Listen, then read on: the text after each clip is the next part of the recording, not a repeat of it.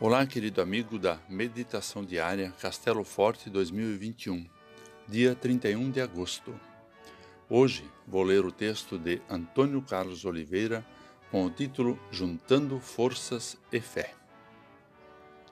Então o povo de Israel, isto é, os sacerdotes, os levitas e todos os outros que haviam voltado da Babilônia, fizeram a inauguração do templo dedicando-o com alegria à adoração. Esdras 6, versículo 16. O texto bíblico se refere à reconstrução do Templo de Jerusalém, originalmente construído no reinado de Salomão. Esdras e seus contemporâneos, na maioria pessoas repatriadas do exílio babilônico, tiveram a tarefa de reerguer o templo destruído pela invasão dos babilônicos. Além do trabalho com a estrutura física, também foi necessária a reorganização do sistema religioso para que o povo pudesse voltar a adorar Deus com alegria num espaço dedicado a esse propósito. Volta e meia, as comunidades de fé se deparam com a necessidade de construir ou de reformar seus templos e espaços comunitários.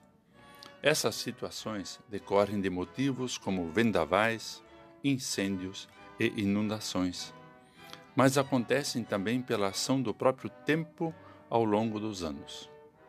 Quando as comunidades encaram essa tarefa, acontece uma dinâmica interessante de cooperação e apoio.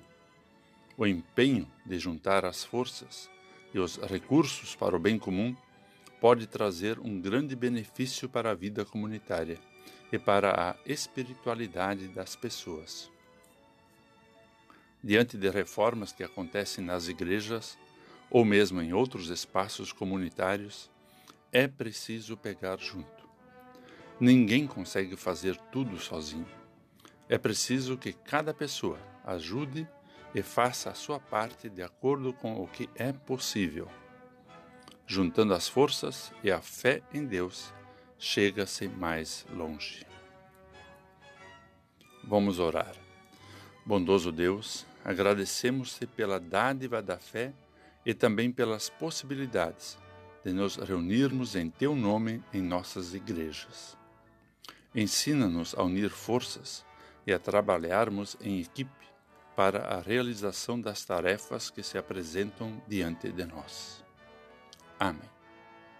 Aqui foi Vigan Decker Jr. com a mensagem do dia.